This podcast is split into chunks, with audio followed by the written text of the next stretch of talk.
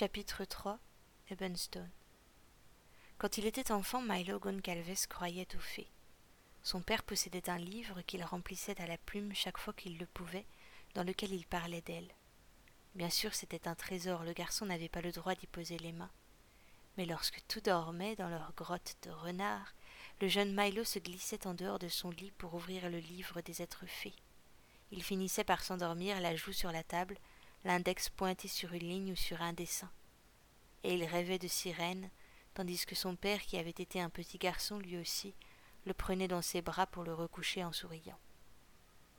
À présent qu'il était plus vieux, Milo savait que tout ce qu'il avait trouvé dans le livre avait un jour existé. Hibernia était véritablement une terre de merveilles, de collines et de ruisseaux intarissables. Chaque créature, chaque fée, chaque dragon répandait sa magie. Puis les hommes avaient cessé de rêver et de croire aux fées. Elles étaient mortes, la magie avait disparu avec elles. Alors la grande Hibernia, belle comme un bijou d'émeraude sur la soie bleue des mers, avait été la proie du soleil. Le pêcheur regardait Jonas et il songeait que ce garçon-là pourrait apprendre ce qu'étaient les êtres fées. Il espérait car le jour où le dernier des rêveurs libres viendrait à s'éteindre, la magie disparaîtrait avec lui et leur pays deviendrait un désert mais il ignorait comment parler de cela au pauvre héritier, qui l'avait lu encore, ne savait pas ce qu'était un rêve. Jonas regarda le vieil homme qui ne bougeait plus à ses côtés, les yeux rivés vers l'océan. Son cœur immense de pêcheur battait au rythme de la mer, du flux et du reflux des vagues sur les galets noirs. Cette nuit, j'ai fait un rêve étrange, très noir, qui m'a fait peur, avoua Jonas Quinn.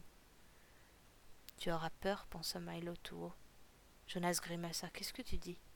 Je dis que tu es très vif et très curieux, mais tu n'as pas de dents pour te défendre. Le rêve noir s'appelle un cauchemar. Jonas tourna le nom dans sa bouche pour être certain de ne jamais l'oublier. Tes rêves sont de tout petits morceaux d'un miroir, mais ils ne reflètent pas ton visage, Jonas Quinn. Ils te montrent tes envies, tes désirs et tes peurs. Ils peuvent chercher en toi et trouver tout ce que tu caches. Ils vont partout, ils n'ont pas de barrière, ils te trouveront tout entier. L'héritier songea au miroir qu'il avait cassé le matin même dans sa chambre du Diarmada. Les pièces coupantes qui jonchaient le sol lui renvoyaient mille fois son regard. Il se sentait nu et vulnérable, comme si ses rêves avaient eu des yeux et des mains, comme s'ils avaient été des animaux qui le parcouraient et le fouillaient.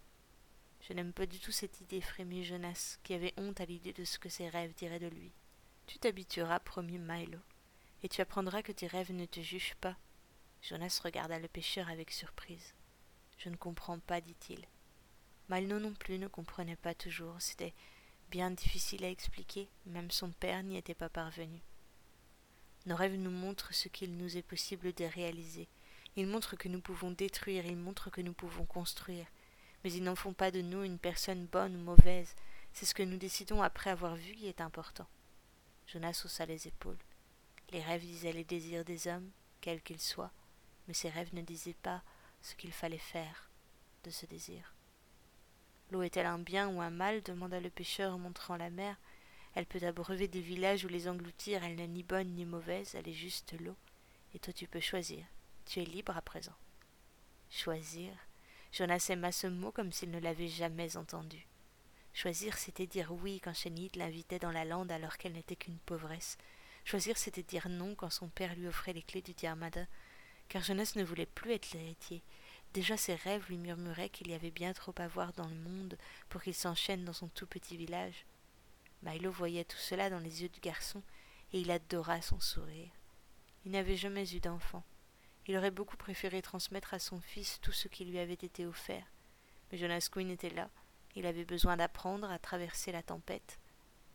Il ferait un drôle de fils, mais c'était la mère qui le lui avait donné, on ne refuse pas ce qu'offre l'océan qui vous nourrit. Si tu le souhaites, je voudrais te montrer quelque chose, offrit Milo Goncalves à mi-voix. Je suis un rêveur libre depuis le jour où je suis sorti du ventre de ma mère, mais j'imagine bien que pour toi tout cela est très confus en ce moment. C'est un tourbillon, approuva Jonas. Amusé, le pêcheur posa une main sur la nuque du garçon. Justement, je vais te parler du Tinkervox. Je vais t'apprendre comment apaiser la tempête qui est en train de se lever dans cette satanée caboche si tu es d'accord, répéta-t-il. Jonas hocha vigoureusement la tête. Comment demanda l'héritier. J'ai besoin de mon livre, sinon tu n'y comprendras rien. Milo partit vers sa barque pour y chercher le livre de son père. Il ne s'en séparait pas souvent car c'était son bien le plus précieux. Mais à mi-chemin, il se frappa le front. Vieil imbécile. Veille, comme il craignait que le père de Jonas ne lui fasse du mal en voyant son fils revenir dans un état pitoyable, le pêcheur avait confié sa besace et le livre à Austin McMahon. Vite, le pêcheur se retourna et traversa la baie au pas de course. Je reviens, cria-t-il, attends-moi. Milo grimpa sans trop de peine la dune de sable qui montait vers la route. Pas mal pour un vieux bonhomme, se félicita-t-il. De là-haut, il lança un œil plein de tendresse vers Jonas. Son petit protégé jetait tranquillement des galets vers la mer. C'était une bête perdue, ce garçon, un chien errant, misérable après avoir connu l'opulence. Le pêcheur était certain qu'un jour, il finirait par être ami. Jonas Quinn regardait les vagues venir et s'échapper, danser. Il se sentait apaisé, sa colère lui était passée. Il avait encore peur naturellement, car il avait conscience d'entrer dans un monde qui n'était pas le sien. Mais le jeune homme avait découvert grâce au rêve qu'il cachait un cœur, et il était décidé à l'écouter. C'était étrange cette idée qu'il allait peut-être devenir un garçon bien. La bonté, son père la lui avait toujours répété, était une faiblesse. Mais il voyait Milo le pêcheur, il sentait que sa gentillesse était plus grande que l'océan à elle toute seule, et il voyait que ce n'était pas un homme faible. Il était vieux, bien sûr, mais il était vivant. Sa douceur, c'était une arme. Jonas grimaça en effleurant sa lèvre. Milo savait aussi se battre, il lui avait ouvert la bouche à coups de coude et abîmé une côte à coups de rame. Si un pêcheur était capable à la fois de se battre pour être respecté et de partager son savoir avec une patience de père, alors c'était à ce pêcheur qu'il voulait ressembler plutôt qu'à Elliot Quinn. Ne le laissez pas s'échapper. Entre ces dunes, la longue plage aux pierres d'ébène brillait à marée basse. Du côté opposé à celui d'où venait de partir Milo, quatre ombres dévalaient la pente. Jonas vit le premier culbuter et se rattraper à un nageon providentiel. Derrière lui, se dépêtrant dans le sable, deux autres hurlaient à un quatrième de prendre le fuyard à revers. Le jeune homme n'avait qu'une chaussure. Sa chemise entr'ouverte laissait apparaître quelques muscles impeccables de travailleur. Jonas crut reconnaître la silhouette effilée de l'employé des écuries. Reviens, MacMahon. En entendant le nom, Jonas se leva d'un bond. Il se souvint vaguement qu'il était un Queen et qu'il n'avait aucune raison de défendre cet homme-là. Reviens. Le fils MacMahon n'écouta pas. Il détala sur la plage en direction de la barque, poursuivi par les trois qui s'écartaient autour de lui comme une nasse. Touchez-moi et j'en tue deux, hurla le garçon pris au piège. L'un des poursuivants avait un couteau. Il le pointa en direction de son prisonnier et le maintint bien droit. Son poignet ne tremblait pas, parce qu'il avait l'habitude. Approche, essaye et c'est moi qui te tue. À quelques pas à peine, la barque abandonnée par le pêcheur séchait au soleil. Le jeune MacMahon tourna la tête de tous côtés, roulant des yeux affolés. Milo appela le garçon d'une voix déchirante. Son cri avait été mangé par les vagues, et seul Jonas l'avait clairement entendu. Sans se faire voir, l'héritier s'approcha des quatre hommes, celui qui était dans la mer et ceux qui le menaçaient. À présent la proie était dans l'eau jusqu'à mi-cuisse et sans armes. Les vagues lui mordaient les chevilles. Il enleva sa chaussure et la jeta dans le nez de l'un des trois, qui la reçut de plein fouet et se mit à hurler. L'autre, celui qui tenait le couteau, rit. Ensuite quoi? Un de tes frères te sauve ou tu préfères te noyer? Le prisonnier chercha de l'aide autour de lui et accrocha son œil dans celui de Jonas Quinn. L'héritier n'avait pas prêté attention à Austin quand il l'avait rencontré aux écuries, ni à la taverne non plus. Il reconnut pourtant ce regard presque gris. Il eut envie de lui venir en aide. C'était stupide. Les queens ne se mêlent pas des affaires des garçons de bataire, surtout quand les affaires sentent mauvais ou savent se servir d'un couteau. Mais Jonas n'était plus un lord. À présent, comme Milo le lui avait dit, il allait être débordé de désirs qui lui dévoileraient ses pires côtés, ses meilleurs aussi, et à cet instant précis, tout ce qu'il voulait, c'était que les hommes cessent de menacer le fils MacMahon. Droit dans ses bottes, sûr de lui et de son nom, Jonas les rejoignit sur le bord de l'eau. Un problème, monsieur. Celui qui avait reçu la chaussure sursauta. Il sortit une épée très lourde qu'il n'arrivait même pas à tenir droit et la pointa vers Jonas. Le second le coupa dans son élan de justicier. Pas de bêtises, c'est le garçon du Diarmada, le fils d'Eliot Quinn. Rentrez chez vous, monsieur, conseilla l'homme en rangeant maladroitement son arme. Cette affaire ne vous regarde pas, s'il vous plaît. Jonas, satisfait de son effet, s'avança encore. Le dernier, qui n'avait rien dit, gardait un œil sur le fils McMahon. Attendez, dit-il. Il se tourna face à l'héritier et le détailla de la tête aux pieds. Son visage était glacé et sans expression, mais ses yeux luisaient.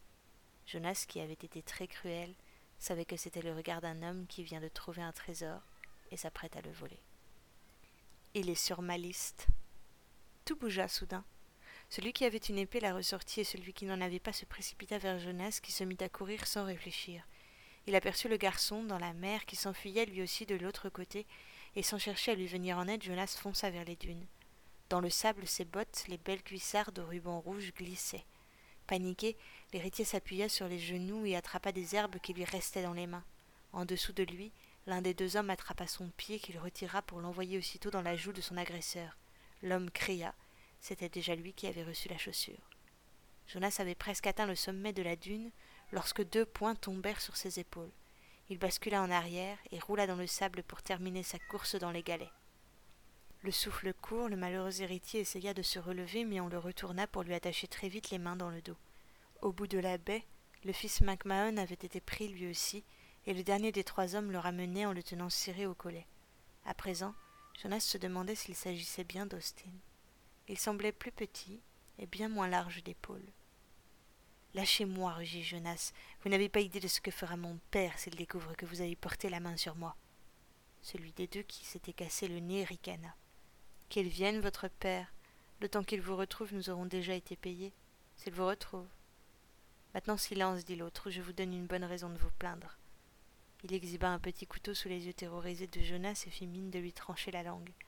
Les dents serrées, l'héritier du Diarmada fut attaché comme un animal. Il les suivit jusqu'au bout de la baie. Sur le chemin, une ligne de trois roulottes noires attendait les prisonniers.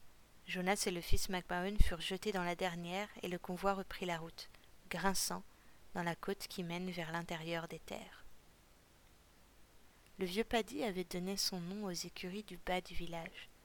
Austin MacMahon était son meneur, un homme qui comprenait mieux les chevaux que les gens et qui en prenait soin comme personne. Shane, son apprenti, n'avait pas froid aux yeux et promenait des bêtes qui frisaient la tonne de muscles au bout d'une ficelle. Les chevaux piaffèrent en jetant au lad des regards indignés. L'enfant venait d'entrer en courant dans les écuries comme s'il avait eu un gros chien attaché au derrière. Shane, réprimanda Paddy, combien de fois faudra-t-il te dire de ne pas courir ici Tu les ennuies. Austin flatta doucement l'encolure d'une bête qui s'apaisa sous ses doigts connaisseurs. Il aimait les chevaux qui étaient forts et doux, tout à fait comme lui. Le latte parlait presque sans respirer à Paddy qui l'écouta patiemment. Milo posa la main sur l'épaule d'Austin. As-tu ramené mon livre avec toi, mon grand? Le fils McMahon était très économe en mots. Il pointa du menton un piquet qui sortait du mur sur lequel Paddy accrochait ses pièces de harnais. La besace du pêcheur était là, au milieu de tout ce cuir. Milo la prit et caressa son livre au travers du tissu, satisfait de l'avoir retrouvé. C'était tout ce qu'il possédait vraiment. Je pars pour la matinée, peut-être plus, dit le pêcheur. J'aimerais beaucoup te parler, Austin. Il se passe quelque chose de curieux. Je ne sais pas dire quoi encore. Tu seras là, mon retour? Aucune chance, j'ai un rendez-vous moi aussi. Milo tira la langue avec connivence. Oh un rendez-vous avec des grandes tresses et un oncle forgeron. Austin, impassible, caressait toujours le nez du cheval. Le meneur avait quarante ans bien sonnés, un regard comme de l'acier et un cœur à faire fondre la première demoiselle venue. Mais il protégeait aussi sa fratrie, sa meute, donc il ne regardait pas les filles, pas même celles avec des tresses.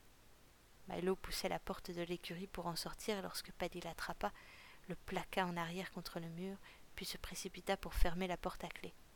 Il lui fit signe de se taire. Lad venait de se cacher dans les jambes d'Austin qui le prit dans les bras pour le rassurer. Le petit a vu trois roulottes noires sur l'ancienne route, murmura Paddy d'un ton pressant. Austin devint très pâle.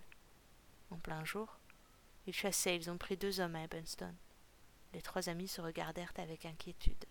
Paddy avait toujours su que Milo était différent. Quand ils étaient jeunes, et ils avaient été jeunes ensemble, le fils Gongalves parlait de fées et de dragons. Longtemps, le vieux maître d'écurie avait cru que Milo était le seul rêveur libre du village, jusqu'à ce qu'il fasse d'Austin son meneur de chevaux il avait découvert que l'un des fils MacMahon avait aussi des brèves plein la tête. Toi, ordonna Paddy en pointant un index vers Milo, tu ne bouges pas d'ici. Austin, suis-moi, je vais te préparer un cheval et tu iras chez Shaven. Demande-lui si elle peut te prêter une barque pour qu'il rentre chez lui en sécurité. Le lad était toujours serré étroitement dans les bras d'Austin. Les yeux gris de l'aîné des McMahon allaient de Paddy à Milo avec inquiétude, mais Paddy se planta devant lui et lui ôta le garçon des bras. Dehors, dit le vieux palefrenier à l'enfant. Tu vas aller chez toi et tu seras là demain matin pour brosser les poulains, d'accord? Shane était très fier que Paddy lui ait donné cette responsabilité. C'était un travail minutieux. Il partit par les étables et sortit par la porte des valets. Le cheval venait de poser ses naseaux contre l'oreille d'Austin, comme pour lui dire un secret. Milo, tu arrives de la baie, remarqua Austin. Elijah était avec toi? Non, murmura le vieil homme. Le pêcheur sentait déjà un frisson lui remonter le long de l'échine. Il avait laissé Jonas seul à Ebenstone. Il ferma sa bouche, car il ne voulait pas que Paddy sache que l'héritier Quinn avait des ennuis. Il se serait empêché de le dire. Le maître d'écurie avait très bien gardé son secret et celui d'Elijah, mais il enverrait un lad, n'importe lequel, jusqu'au Diarmada et la panique se répandrait. L'aîné des McMahon envoyait un paquet d'eau roulée d'un coup de pied rageur. Dans les écuries, les chevaux ne bronchaient plus. Ils attendaient que la tempête se passe. Austin se dirigea froidement vers la porte, s'apprêta à tirer le verrou. Non, cria Paddy. Austin, non. Le maître repoussa son meneur et se plaqua devant la porte pour faire barrage. Austin fixait Paddy comme un fou. Les McMahon étaient tous construits sur le même modèle. Ils étaient nerveux, sanguin et pouvait même être violent. Des cinq enfants, Austin était celui qui maîtrisait le mieux son caractère, mais c'était aussi l'aîné et le devoir qu'il se faisait de protéger sa meute ne connaissait pas de limite. Laisse-moi passer, Paddy, le menaça Austin. Pourquoi faire? plaida le vieux maître. Tu comptes te précipiter dehors pour envoyer ton poing dans la figure du premier qui passe, tu ne sais même pas qui sont ces hommes. Austin éclata d'un rire sec qui fit se glacer le sang dans les veines de Milo. Bien entendu, railla-t-il. Il y a tellement de nobles en roulotte noire, comment saurais-je lesquels sont venus? Peut-être juste des voyageurs qui voulaient visiter Bunstone pour profiter du lever de soleil. Dans une minute, vous me direz que est parti prendre le thé avec eux de son plein gré. Paddy le secoua. Milo n'avait toujours pas réagi. Tu ne sais même pas si ton frère était bien là. Bien sûr que je le sais, gronda Austin. Combien sont-ils au village, dites-moi? Combien de rêveurs libres pour intéresser des roulotiers? Si des hommes étaient venus prendre deux personnes, dit calmement Paddy, ils auraient pris les deux rêveurs libres de ce village. Il pointa du doigt au milieu du front d'Austin. Et nous sommes certains que ce n'est pas le cas, puisque Milo est ici. Austin se calma d'un coup. Les muscles de sa joue se tendaient, une veine battait dans son cou. Son œil d'acier glissa vers le pêcheur qui n'avait pas bougé d'un pouce. Si vous pensez qu'ils ne sont pas des Vardos, si vous pensez qu'ils ne sont pas des Vardos, pourquoi demander à Milo de se cacher? Je ne pense rien. Je veux que nous soyons prudents, d'accord? Donne-toi un peu de temps pour comprendre ce qui s'est vraiment passé. Austin recula un peu et soupira. Il comprenait que la colère ne lui servirait à rien pour se débarrasser de Paddy, mais il savait aussi que les roulotiers étaient venus chercher son frère. Ils étaient légions, ils battaient les comtés pour traquer et emmener les rêveurs libres. Austin ignorait comme tous où partaient les convois, mais ils revenaient toujours vides. L'aîné des McMahon n'était pas tranquille. Une question le taraudait encore. Paddy avait raison, il n'y avait que deux rêveurs libres au comté, et Milo était l'un d'entre eux. Puisqu'il se trouvait dans les écuries avec eux, qui était l'homme, emmené avec son frère? Le pêcheur n'avait rien dit. Le dos plaqué à la porte d'un box, les yeux vides, il regardait les deux hommes se disputer sans intervenir. Une idée gênante venait de l'effleurer. Quelqu'un avait vendu Jonas Quinn quelqu'un qui savait que le garçon avait cessé de boire le nectar de Rosemère, qui savait que l'héritier irait demander son aide au pêcheur. Que faisais-tu à Ebenstone ce matin demanda Austin. Milo, coupé court dans le fil de ses pensées, ne trouva pas d'excuse. J'étais avec le fils Quinn. Paddy faillit rire. Il voulait me donner une récompense pour l'avoir sorti de l'eau durant la tempête, mentit le pêcheur. Tu crois qu'il a des ennuis? s'étonna Paddy. Le pêcheur secoua vivement la tête. Le lad avait sûrement confondu quelques voitures de riches avec une roulotte. Le fils des O'Toole est parti vivre à Tribecote. Peut-être est-il venu chercher l'héritier pour l'emmener voir sa nouvelle ferme, inventa Milo. Je crois que nous sommes juste en train de nous faire peur tout seuls. Paddy confirma d'un sourire entendu. Austin profita de l'occasion. Je vais rentrer chez nous tout de même. J'ai besoin de savoir si cet imbécile d'Elijah est en sécurité. Milo soupira. Le clan des McMahon lui avait appris ce qu'était la fraternité. Ils se détestaient tous et s'insultaient chaque fois que l'occasion se présentait, mais chacun se serait fait tuer pour sauver l'autre. Je t'accompagne, dit Milo. Paddy les regarda ennuyé. Si quoi que ce soit avait dû m'arriver, le rassura Milo, j'aurais été attaqué lorsque j'étais encore à la baie. Paddy hocha gravement la tête. Austin, j'attends que tu sois revenu avant que j'aie eu le temps de me rendre compte que tu es parti. Austin promit, Milo salua, et une minute plus tard, ils étaient chacun sur un cheval à prendre la route de la bâtère. Un soleil écrasant faisait luire la route. Poussant les bêtes au petit galop, le meneur et le pêcheur passèrent le pont. Mais aussitôt qu'ils furent près des champs, surplombant la baie, Milo fit signe à Austin de s'arrêter. Ma barque est restée en bas. Je vais rentrer. Prends ce cheval et tu le rendras à Paddy. Remercie-le pour moi. Attends. Austin avait appris à ne pas poser trop de questions, mais il voyait que Milo cachait quelque chose et il voulait être certain que son ami n'avait pas d'ennui. Le pêcheur avait toujours été présent. Il était là pour payer la rose mère lorsque Susan McMahon n'avait même plus assez d'argent pour le faire. Il avait raconté des histoires au petit Elijah pour l'endormir. Tu voulais me parler de quelque chose, lui rappela Austin. Est-ce que c'est important? Oui, avoua le vieil homme. Mais je ne veux rien dire pour l'instant. Je crois même que je préférerais que vous soyez tous réunis pour que nous parlions. Austin hocha gravement la tête. Il prit la bride que lui tendait Milo et le regarda passer la barrière pour traverser les champs qui mènent à la baie. Dans les raies de lumière, la plage ne semblait pas noire, elle était nacrée. Jonas n'était plus là. Le cœur du vieux pêcheur se serra dans sa poitrine. La mer n'avait pas encore monté, et Milo traqua les empreintes dans le sable. Celle qui venait de la droite, où Elijah avait dévalé la pente, poursuivie par trois hommes. Celle à gauche, où la dune effondrée montrait que Jonas avait tenté de fuir. Les galets ne se souvenaient pas aussi bien, mais Milo trouva du sang à l'endroit où l'un des poursuivants était tombé. Milo se doutait de ce que ferait l'aîné des McMahon lorsqu'il découvrirait que son frère avait vraiment disparu. Il partirait pour le retrouver. Et toi, Jonas Quinn, murmura Milo, qui va venir pour te sauver? Ce ne serait pas son père, ni aucun de tous les lords, puisqu'ils ignoraient que leur héritier était un rêveur libre. La plupart n'avaient jamais dû voir le moindre rouletier de toute leur existence. Alors le pêcheur partit chercher sa barque, mais au lieu de la remettre à l'eau, il la tira sur les galets pour la cacher à l'abri des regards et de la marée. Serrant la besace sur les épaules, il remonta jusqu'à la route et quitta le village dans le sillage des trois roulottes noires.